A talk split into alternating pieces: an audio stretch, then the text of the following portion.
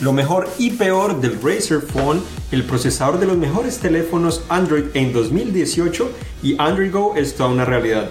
Hola, bienvenidos a Actualización Android. Esto es episodio número 80. Estamos en vivo en directo a través de Facebook Live, donde les contamos estas noticias y les contestamos las preguntas al final de la transmisión. Las preguntas que ustedes colocan directamente en los comentarios Recuerden que si les gusta este video le pueden dar like o me gusta, igualmente lo pueden compartir con sus amigos para que también se enteren de todas las novedades que están sucediendo en Android o que sucedieron en los últimos días. Entonces comenzamos con el Razer Phone que ya lo tenemos con nosotros, eh, lo he probado por un par de días, es el teléfono que probablemente ya algunos han escuchado.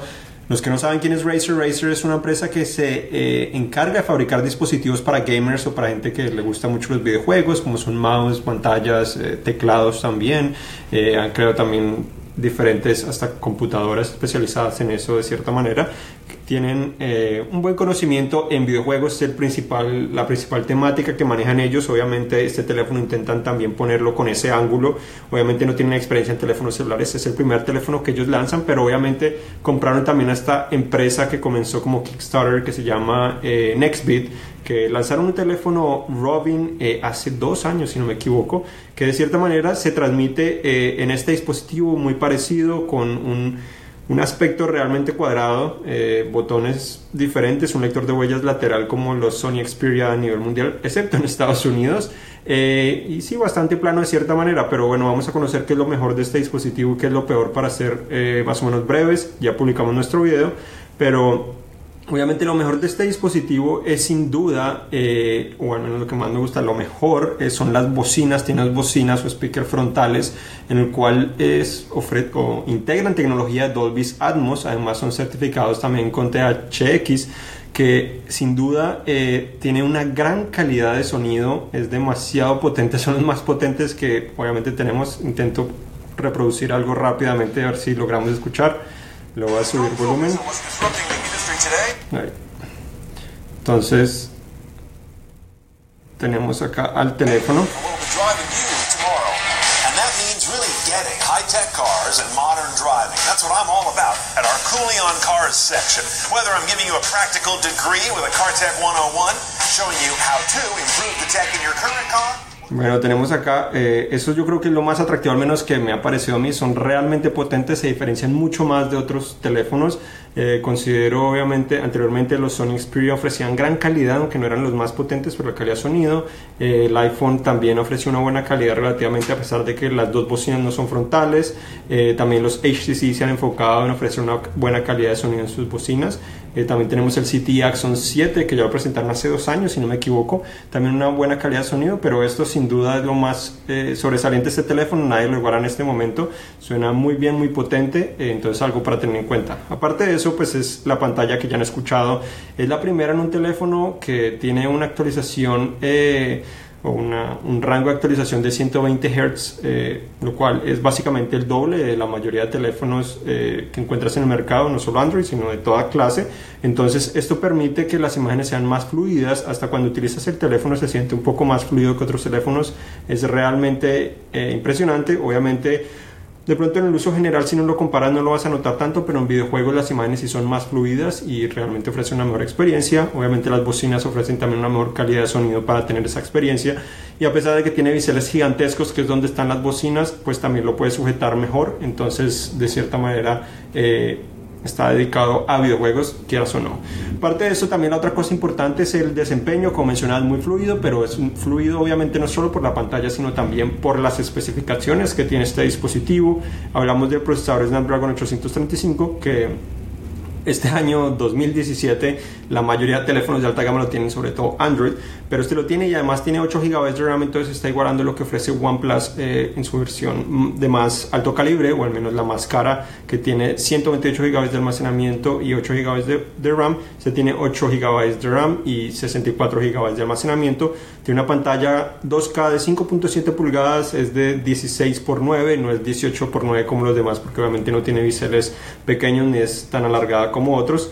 La parte trasera, pues encontramos el logo de Razer, eh, tiene dos cámaras eh, que comenzamos con lo peor. Las cámaras nos, son probablemente lo peor que tiene este dispositivo. Eh, no es que tome necesariamente malas fotos, toma fotos adecuadas, pero está por debajo de los teléfonos de alta gama menos buenos Igual, aunque tiene un telefoto que te permite hacer zoom 2x, la calidad no es tan buena como otros, como en el Note 8, como ofrecía el OnePlus 5.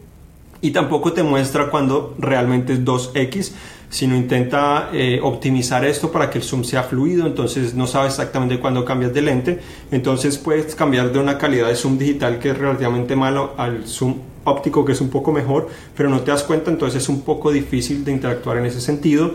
También cuando utilizas HDR eh, es un poco lenta, eh, entonces son las principales cosas negativas, al menos en cuanto a la cámara, que es una de las cosas más negativas. El diseño también es una cosa negativa, obviamente visuales gigantescos. Los botones de volumen que están en la parte lateral son muy, muy pequeños, a pesar de ser un teléfono gigantesco. Entonces es un poco eh, molesto o al menos difíciles de encontrar. Y también tenemos el otro lado, tenemos el lector de huellas, como mencionamos, parecido al, al Nextbit Robin, que está muy al ras de su borde, entonces a veces es difícil de detectar. Eh, y siempre tienes que presionarlo hasta para desbloquearlo. A pesar de que colocas el dedo en teoría detectar tu huella tienes que primero presionarlo para que te detecte. Entonces a veces demora un poco más de tiempo que, que en otros eh, teléfonos de cierta manera u otras ubicaciones u otras implementaciones entonces, eh, otra cosa negativa, no tiene conector de audífonos. Es para gamers de cierta manera y aunque tiene bocinas, obviamente no siempre vamos a poder utilizar las bocinas y no tiene conector de audífono regular, sino tienes que utilizar un adaptador, lo cual es de cierta manera frustrante, sobre todo un teléfono tan, tan grande. Igualmente tiene una batería de 4000 mAh, lo cual es gigantesco y de cierta manera te prometería una excelente duración, pero la realidad es que la duración no es tan buena como esperarías, al menos en nuestras pruebas si no me equivoco, duró menos de 12 horas, lo cual es menor de lo que ofrecen hasta los Galaxy S8 o Note 8 y el LG 30 El LG 30 duró un poco más de 17 horas. Esta prueba obviamente es en reproducción de video continuo, entonces un poco obviamente diferente depende del, del uso que tienes, pero es algo para obviamente tener en cuenta.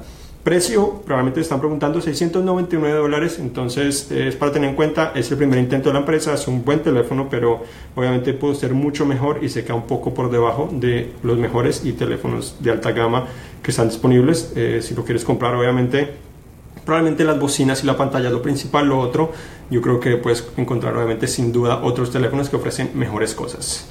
Continuamos con el procesador de los mejores teléfonos de 2018. Obviamente estamos en 2017, pero Qualcomm presentó su nuevo procesador insignia, el Snapdragon 845 Estará disponible el próximo año, todavía no se sabe exactamente cuál sería el primer teléfono, pero se sabe que Samsung estará fabricando nuevamente este procesador, así que es muy posible que el Galaxy S9 y S9 Plus sean los primeros teléfonos en el mundo, o al menos a nivel mundial, a integrar este procesador. También Xiaomi dijo que su próximo teléfono insignia, el Mi 7, sería en este momento. Eh, también integraría este procesador y se espera también que lleguen el, el G G7, en el HTC U12 y obviamente otros dispositivos de alta gama o teléfonos insignia de otras empresas. En cuanto a las novedades, eh, Qualcomm dice que este procesador ofrece 30%, 30 mejor desempeño gráfico, 30% mejor consumo de batería también, eh, tiene también un 20% más eh, de velocidad máxima de conectividad, entonces el anterior era de 1, 1 GB por segundo la velocidad máxima y este tiene 1.2 Además de esto también las cámaras tienen importantes mejoras en las cuales eh, integra ahora eh, doble de 14 bits en vez de lo anterior que si no me equivoco era de 10 bits. Entonces ahora permite también capturar obviamente muchos más detalles, mucha más información, entiende más las sombras, también el gamut de colores es superior, entonces permite también mantener más colores, lo cual te ayuda a reproducir mejor las imágenes que estás capturando. Eso también permite que pueda capturar hasta en HDR, que obviamente es algo que hemos hablado mucho y que eh, no estamos hablando del HDR necesariamente del regular de el que tienes en la cámara directamente, sino también para poderlo reproducir en pantallas eh, con HDR, como son muchos televisores hoy en día, sobre todo los de alta gama, también algunas pantallas de los teléfonos insignia que ya llegaron en 2017 con esta característica. Y también tenemos eh, un, un, gran énfasis en lo que la empresa llama eh, realidad extendida, que básicamente es una mezcla de realidad virtual, realidad mixta y realidad aumentada. Entonces, Básicamente también integran diferentes componentes para que el teléfono ahora pueda hacer seguimiento de tu movimiento eh, en una habitación o un cuarto sin muchos problemas, no necesariamente los 6 grados eh, de libertad que ofrecía el procesador anterior, sino este sí ya sería más nivel de HTC Vive, que obviamente es lo más interesante en cuanto a realidad virtual, sobre todo de poder moverte y que te haga tanto seguimiento. También tiene una eh, inteligencia artificial, integrando obviamente una unidad de procesamiento neuronal, en el cual eh, obviamente ayudará a que los asistentes virtuales sean un poco más rápidos que actualmente, sean un poco más precisos igualmente y que le ayude al procesador a trabajar un poco mejor para que dependiendo de la tarea el núcleo indicado se active para obviamente eh, extender la duración de la batería y ofrecer una mejor experiencia. Y por otra parte también tenemos, eh, prometen gran seguridad con una unidad de seguridad de procesamiento en el cual promete obviamente que tu eh, reconocimiento facial, el lector de iris o, tu iris, tu huella digital, tus pagos móviles y otros componentes similares estén seguros a través de diferentes métodos de encriptación para intentar mantenerlo seguro y proteger obviamente de hackeos. Y también este procesador sería compatible con Quick Charge 4 Plus o más o Plus, eh, el cual promete que hasta un teléfono se puede cargar hasta 50% en solo 15 minutos. Entonces es algo sobresaliente. Eh, obviamente este procesador todavía no está disponible, como mencionaba estaría disponible en la primera mitad de 2018 probablemente con los S9 comenzaría, pero también llegarán muchos más como el G7 probablemente, Xiaomi dijo que en su teléfono insignia, eh, que no sabemos exactamente cuándo llegará, pero si no me equivoco este año lo presentaron en abril, entonces podría ser también en abril. Ahora hablamos de Android Go también. Android Go es algo que Google presentó en mayo en su conferencia para desarrolladores. Es una versión modificada, simplificada de lo que es Android Oreo. Lo presentaron oficialmente esta vez o el lanzamiento lo presentaron oficialmente como Android Oreo Go Edition, lo cual es Android Go pero basado directamente en Android Oreo. Básicamente es una versión simplificada en la cual tienes aplicaciones simplificadas que permiten que tengan más fluidez Está destinado principalmente a teléfonos económicos eh, que cuestan menos de 100 dólares generalmente o de 150 dólares, que con una versión regular de Android Oreo o Android regular generalmente son menos fluidos, tienen problemas, las aplicaciones demoran más tiempo.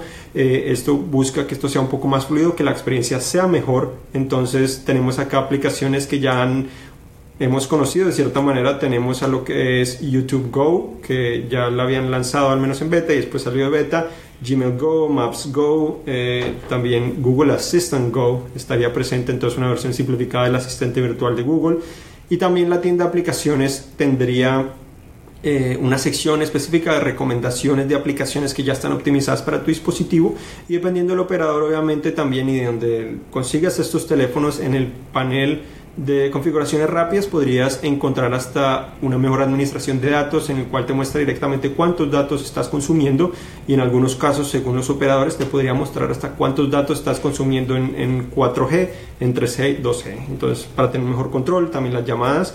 Entonces, eh, obviamente lo lanzaron, pero todavía no está disponible en ningún teléfono. Se espera que los primeros teléfonos con estas características o con este sistema operativo simplificado de Android Oreo llegue en 2018. No sabemos exactamente cuáles dispositivos podrían ser, pero eso dijeron también en cuanto a actualizaciones, que es una, una de mis dudas. Google me dijo que dependerá totalmente de los fabricantes. Entonces, si un teléfono barato llega con Android Oreo Go Edition o Android Go, eh, se podría actualizar en un futuro Android P, probablemente, si el fabricante decide trabajar en eso y hacerlo y si es compatible, obviamente considero, conociendo el mercado, considero que van a haber muy pocos teléfonos que se actualicen a P, al menos de esta versión, a pesar de Treble, que es la modularidad que ofrece Android Oreo, porque las empresas generalmente no quieren invertir tanto tiempo en teléfonos tan baratos porque no es eficiente para realmente generar ingresos, sino obviamente por eso los teléfonos de más alta gama es donde pueden realmente generar más ingresos, que es lo que más les importa a estas empresas, porque pues obviamente son negocios que tienen que mantenerse al día. En cuanto a otras noticias, también tenemos a que Samsung en su página web eh, integró una página de soporte en la cual sería el modelo SMG888N0, que no significa nada, pero apareció al buscar Samsung Galaxy X, que el Samsung Galaxy X es un teléfono que se ha rumorado por muchísimos años, aproximadamente 5 años, en el cual sería el primer teléfono realmente plegable de Samsung que según los rumores dicen que llegará finalmente en 2018. Se ha trazado, se ha dicho que llegaría en 2016, 2017, ahora 2018 se dice que sí llegará. Características no sabemos exactamente, solo plegable no sabemos exactamente qué significa. Lo que más nos imaginamos, al menos que Samsung mostró como prototipo, es un teléfono que se puede convertir en tableta, pero no sabemos, sabemos si esa es la idea o tan solo un teléfono que se puede doblar un poco. Por otra parte, también tenemos que Target en Estados Unidos actualizó su aplicación para que los usuarios puedan integrar directamente allí su tarjeta de débito o crédito de Target La Red para que tan solo con mostrar la aplicación y el código de barras pueda realizar pagos, lo cual es realmente útil ya que esa, tarjeta de Target generalmente no puedes integrar directamente en Samsung Pay u otros servicios, entonces esto podría ser útil para los que compran principalmente en Target también tenemos que ahora eh, los usuarios con la Galaxy Tab S3 podrán eh, hacer streaming o reproducir películas y series de televisión de Netflix eh, con la, la, compatibilidad de HDR, no estaba habilitada y ya lo pueden hacer. También el Samsung Galaxy Note 8 se actualizó ahora para permitir, de cierta manera, trae el, un VPN de Samsung directamente para obviamente proteger tu contenido. Entonces, algo que no había hecho anteriormente la empresa, pero lo está integrando. Hay un rumor del S9 que dice que es ese teléfono podría llegar con Samsung DeX, pero no necesariamente ese dock o unidad en la cual puedes conectar para convertirla en computadora, sino una diferente para poder controlar como si fuera un mouse de cierta manera, un pad. Entonces, es interesante, no sabemos cómo se va a ver, pero es un rumor. Google Halo también se actualizaría para permitir que pueda ser utilizado en múltiples dispositivos, no solo uno, y para que también se pueda conectar directamente con tu cuenta de Gmail, no necesariamente un número telefónico. Ya hablamos anteriormente del Galaxy A8 Plus y los otros A5. Ahora se filtró una imagen en la que obviamente muestra que sí tendría biseles pequeños, muy similar a lo que conocimos en el S8, pero obviamente en un teléfono un poco más barato, entonces llegaría de cierta manera este diseño a la gama media de Samsung, lo cual es algo positivo porque no tendríamos que invertir tanto dinero para obtener una pantalla casi sin biseles, sobre todo Samsung. LG ya lo hizo con el Q6, entonces esta es la segunda empresa que realmente hace este movimiento. Tenemos también que eh, está trabajando Google para implementar el soporte de HDR también en el navegador Chrome directamente en Android para que podamos ver videos o contenido directamente en el navegador del teléfono eh, con esta calidad que obviamente es superior a lo que eh, hemos visto antes, sobre todo colores más vibrantes, los negros más negros, entonces es una diferencia importante. También Huawei comenzó a habilitar Android Oreo para el Huawei Mate 9, comenzando obviamente en China. Tenemos también que eh, OnePlus lanzó una nueva versión, ya hablamos la semana pasada que lanzó una versión roja del OnePlus 5T, pero lanzó una versión de Star Wars eh, que comenzaría a venderla en China y parece ser que también llegará en un futuro a Europa. Todavía no se sabe nada de Estados Unidos, por ahora no va a llegar. Xiaomi todavía no ha llegado a Estados Unidos, pero parece ser que está esperando para eh, volverse una empresa pública en China y espera que sea valorada en aproximadamente 50 mil millones de dólares, lo cual es bastante dinero, pero vamos a ver si es una realidad también tenemos el Honor B10, que ya hablamos la semana pasada igualmente, pero ahora la semana pasada lo presentaron en China, o hace dos semanas lo presentaron en China, y ahora lo presentaron a nivel mundial, estará llegando a Europa, eh, todavía no se sabe Estados Unidos, probablemente el próximo año, y otras partes del mundo eh, con buenas características y un precio relativamente razonable. Xiaomi también está buscando personas interesadas en que prueben la versión beta de Android Oreo para el Mi a1, ese nuevo teléfono que llegó recientemente a España y México. Igualmente, se rumora que el Huawei P11 podría tener tres cámaras traseras y podría tomar fotos hasta de 40 megapíxeles. Obviamente no es claro si realmente vale la pena tener tres cámaras, no se sabe cuál sería la implementación. Sinceramente yo estaba pensando que el próximo año podrían integrar tres cámaras principalmente una regular, digamos, que fuera la del Pixel, otra que fuera una telefoto para hacer eh, fotos cercanas y otra como la del LG V30 o G6 en el cual tienes un gran angular que te permite capturar más. Esa sería mi implementación ideal, pero no sabemos exactamente qué podrían ofrecer. Dicen que tendría un zoom híbrido de 5X, lo cual híbrido significaría óptico y digital, pero no sabemos exactamente qué calidad podría tener. Y obviamente Huawei no ha confirmado esto, pero son los rumores. Esto llegó a través de una agencia que se encarga del mercado de ellos, los cuales publicaron imágenes en su portafolio donde mencionaban esta información, no necesariamente el P11, pero sí de la serie P con estas características. También los interesados, eh, Verizon y Best Buy, estarían vendiendo el Pixel 2 y 2 XL con 300 dólares de descuento. Entonces los hacen mucho más atractivos de lo que estaban. Samsung también ya está em, desarrollando, construyendo directamente memorias de, o el chip de memorias 512 gigabytes, lo cual podría traer en un futuro, no sabemos si el próximo año, pero o más allá, teléfonos con 512 GB eh, de almacenamiento en vez de 256 que es el más popular al menos de más eh, alto almacenamiento. Entonces pronto vamos a poder tener esto. También se dice que HTC podría lanzar un nuevo teléfono eh, de gran tamaño por 400 dólares es pues antes de que se acabe este año, pero estaría destinado a China. No sabemos exactamente cómo se podría diferenciar del HTC One C Plus que lanzaron recientemente, que se ve muy interesante y también Google actualizó eh, la información que te muestran los resultados de búsqueda en la descripción que se llaman snippets. Ahora está mostrando mucha más información relacionada. También está mostrando eh, cuando buscas más de un artista o, o, alguien público realmente. Te está mostrando también personas relacionadas a, a esa persona. Nest también anunció que el servicio de monitorización profesional de Money ya está disponible para su alarma para casa, que es Nest Secure. Entonces lo pueden adquirir desde 25 dólares, lo cual es relativamente económico, pero con ese precio tienen que tener un contrato a tres años.